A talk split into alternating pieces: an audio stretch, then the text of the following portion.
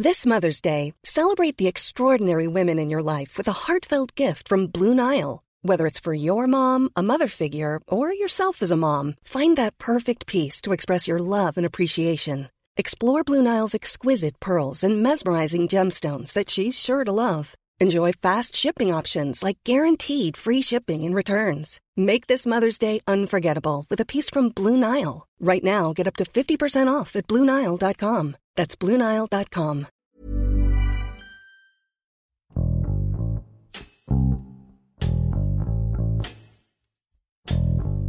Durante la pandemia de COVID-19, la violencia en México no disminuyó. Las denuncias contra delitos de violencia de género aumentaron y los casos de desaparecidos continúan sin resolverse. El pasado 4 de septiembre, algunos colectivos y familiares de las víctimas tomaron las instalaciones de la Comisión Nacional de Derechos Humanos en la Ciudad de México, advirtiendo que no dejarán las instalaciones hasta que sus demandas de justicia sean atendidas. Saray Uribe, reportera del Sol de México, nos cuenta cómo comenzaron estas protestas y qué acciones ha tomado el gobierno para resolver esta crisis de seguridad y justicia. Yo soy Hiroshi Takahashi y esto es Profundo.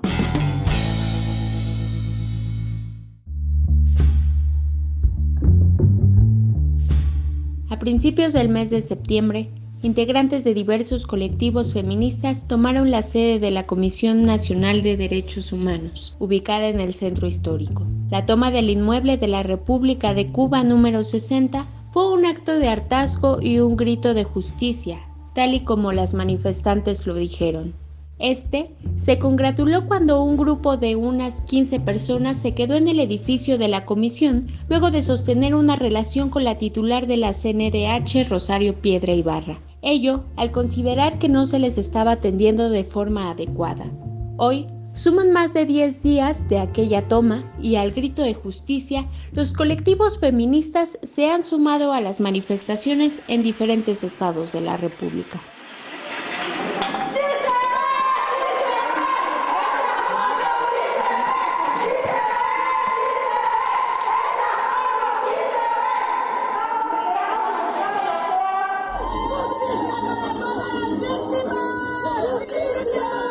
La toma de las instalaciones, las pintas también comenzaron a hacerse presentes en la CNDH. Fue hasta entonces que la indignación y el aplauso del público comenzó a retumbar en las redes sociales. Las mujeres habían decidido pintar el cuadro del expresidente Francisco y Madero con flores, además de que le habían pintado los labios. Fue entonces, y solo hasta entonces, que el presidente de la República, Andrés Manuel López Obrador, se pronunció respecto al tema. A pesar de que en su conferencia matutina dijo respetar las manifestaciones, hizo énfasis en no estar de acuerdo en la violencia ni con el vandalismo. Pues yo respeto todas las manifestaciones, pero no estoy de acuerdo en la violencia, en el vandalismo, no estoy de acuerdo con lo que hicieron a la fotografía, a la pintura de Francisco y Madero. El que afecta a la imagen de Madero o no conoce eh, la historia, lo hace eh, de manera inconsciente, o es un conservador, así, o sea, es un eh, pro porfirista. ¿Sería el caso de estas mujeres? Mm, cualquiera de las dos opciones. O sea, yo sí entiendo de que hay mucho dolor y que este, las víctimas de la violencia están este, con razón muy dolidas y que tienen derecho de manifestarse, pero no creo que esa sea la mejor forma de hacer. Después de la declaración de AMLO, la mamá de una niña víctima de abuso sexual se manifestó en la sede y dijo Yo en particular les voy a decir que este cuadro, estas flores, estos labios pintados se lo pintó mi hija. Mi hija, una niña que a los 7 años fue abusada sexualmente. Ajá. Entonces quiero decirle a ese presidente que cómo se indigna por este cuadro. ¿Por qué no se indigna cuando abusaron de mi hija? Esto fue lo que dijo la madre de esta víctima y por eso la gran polémica detrás de esta pintura.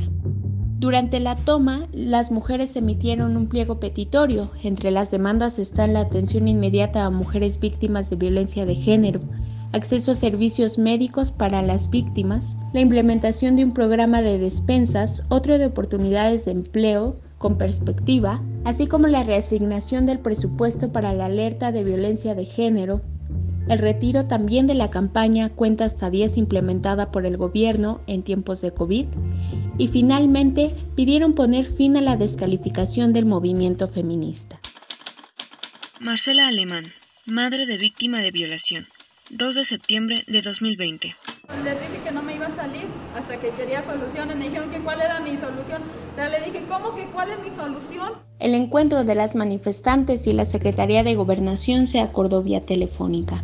Fue el miércoles 9 de septiembre que la Fiscalía de la Ciudad de México se hizo cargo del traslado de las mujeres a las inmediaciones de la CEGOP en Bucareli. La dependencia acordó con familiares de víctimas de violencia la instalación de una mesa de trabajo permanente en la reunión estuvo presente la titular de la CEGOP, Olga Sánchez Cordero, quien aseguró que van a dar respuesta puntual a los reclamos que presentaron las víctimas de manera individual y en lo colectivo. Por su parte, la CNDH y en respuesta al pliego petitorio que emitieron las mujeres, señaló que exhortará a las diferentes autoridades federales y estatales para que se abstengan a emitir declaraciones y, y señalamientos que minimicen o denuestren la grave situación de violencia que viven actualmente niñas, adolescentes, jóvenes y mujeres en todo el territorio nacional. Y también se comprometió a seguir impulsando la creación de instancias especializadas de atención a mujeres agredidas, víctimas del delito y de personas desaparecidas en fiscalías y organismos. Presidenta de la Comisión Nacional de Derechos Humanos, Rosario Piedra Ibarra, 7 de septiembre de 2020. Aprovecho este foro para reiterar mi total disposición a dialogar con los colectivos feministas que enarbolan una serie de demandas, todas ellas atendibles y a las que estamos listos para apoyar. A siete días del plantón en las instalaciones de la Comisión Nacional de Derechos Humanos, la CNDH se pronunció y dio a conocer que Rosario Piedra había aceptado el pliego petitorio del colectivo Ni Una Menos, organizaciones civiles y víctimas de violaciones de derechos humanos. Por su parte, la secretaria de Gobernación Olga Sánchez Cordero, quien mantuvo una mesa de negociación con las mujeres, informó que luego de reunirse con familiares de víctimas, se acordó mantener encuentros cada 15 días y aseguró que sus legítimas preocupaciones y reclamos estaban siendo debidamente y puntualmente atendidos.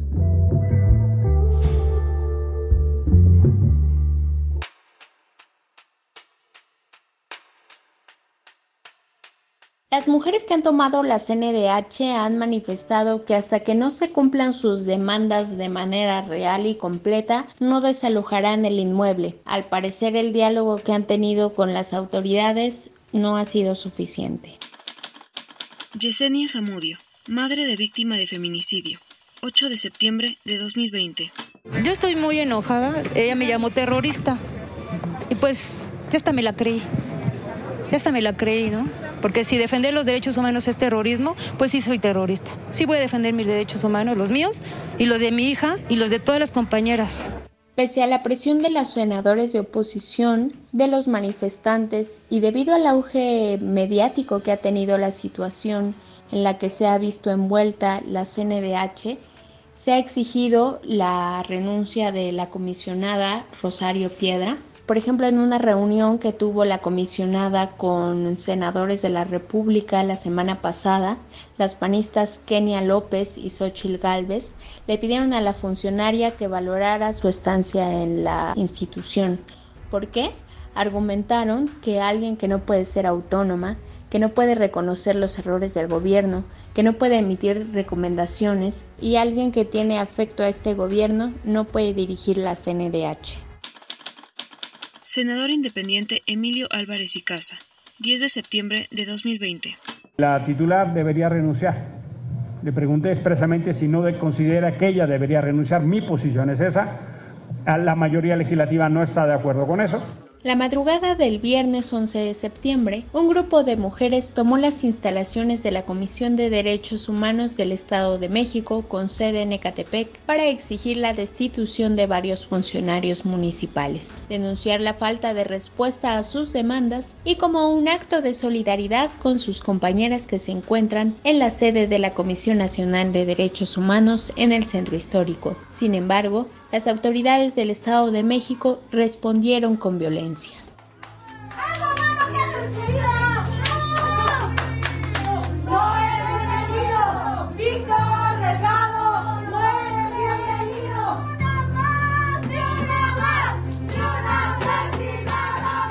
La policía ingresó al lugar durante la madrugada, detuvo a algunas mujeres y las trasladó al Centro de Justicia del municipio de Atizapán de Zaragoza. La noticia comenzó a difundirse por redes sociales. En una transmisión en vivo que rápidamente se volvió viral, se ve cómo las autoridades tratan de ingresar a las instalaciones por medio de la fuerza. En el primer intento, las mujeres resisten hasta que los elementos de seguridad entran. En el video, una joven que se encontraba en el lugar narra los hechos y grita, hay niños y hay embarazadas. Está embarazada, suéltenla.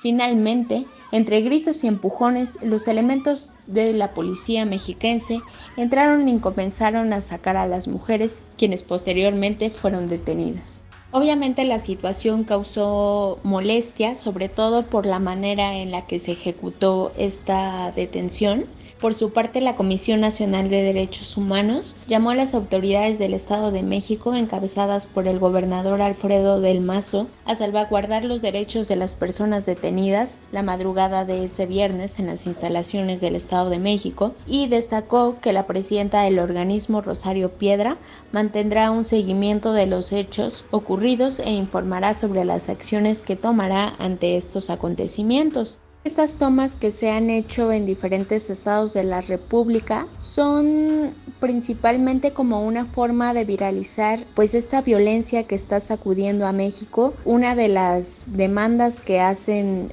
pues estos colectivos feministas, estas familiares de víctimas, son que no han sido acreedores a la justicia y que solamente se queda en papeleo. Este tipo de manifestaciones, este tipo de lucha feminista debe de ser cubierto con perspectiva de género, cuidando a las víctimas, cuidando a las mujeres y bueno, también atendiendo las demandas que ellas han hecho al gremio periodístico, han insistido en que los acercamientos con ellas sean pues mujeres, sean fotógrafas y creo que también eso como periodistas debemos de tenerlo muy en cuenta. Actualmente la Comisión Nacional de Derechos Humanos, con sede en el centro histórico, sigue tomada por las manifestantes, ello a pesar de que ya se entabló un diálogo con las autoridades pertinentes, tanto con la Secretaría de Gobernación como con la Comisión de Derechos Humanos. Habrá que seguir muy de cerca este tema, este asunto. Vamos a ver cómo se va a liberar, en qué condiciones se va a liberar este espacio para la Comisión Nacional de Derechos Humanos. También habrá que voltear a los estados porque ya en las entidades federativas se encuentran Veracruz, Aguascalientes, Puebla y Michoacán como un acto de solidaridad, como un acto también de viralizar y de exigir justicia, pues ya se están tomando las comisiones en las entidades federativas y habrá también que ver cómo procede este tema.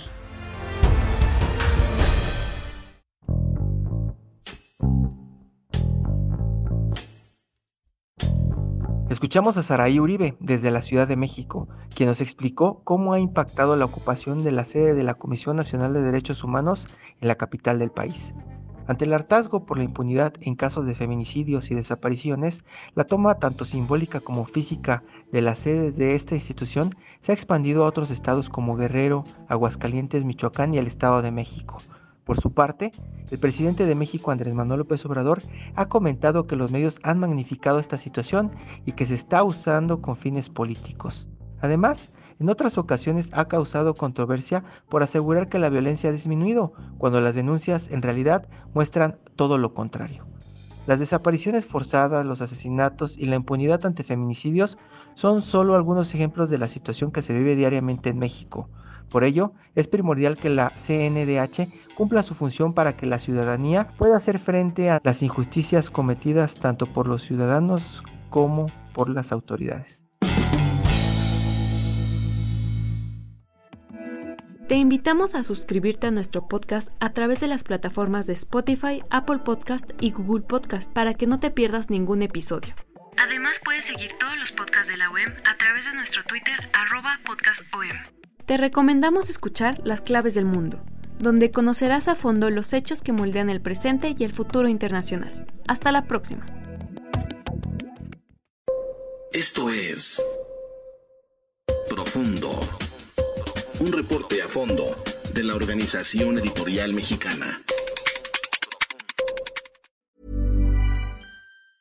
Hey, folks, I'm Mark Marin from the WTF Podcast, and this episode is brought to you by Kleenex Ultra Soft Tissues your ally to help tackle your allergy symptoms this season. I love the change of seasons, but nobody loves pollen and all those other things floating in the air that make you sneeze during this nice weather. Kleenex Ultra Soft tissues are hypoallergenic and allergist approved. So fight back against watery eyes and runny noses without worrying about irritating your skin. For this allergy season, grab Kleenex and face allergies head on.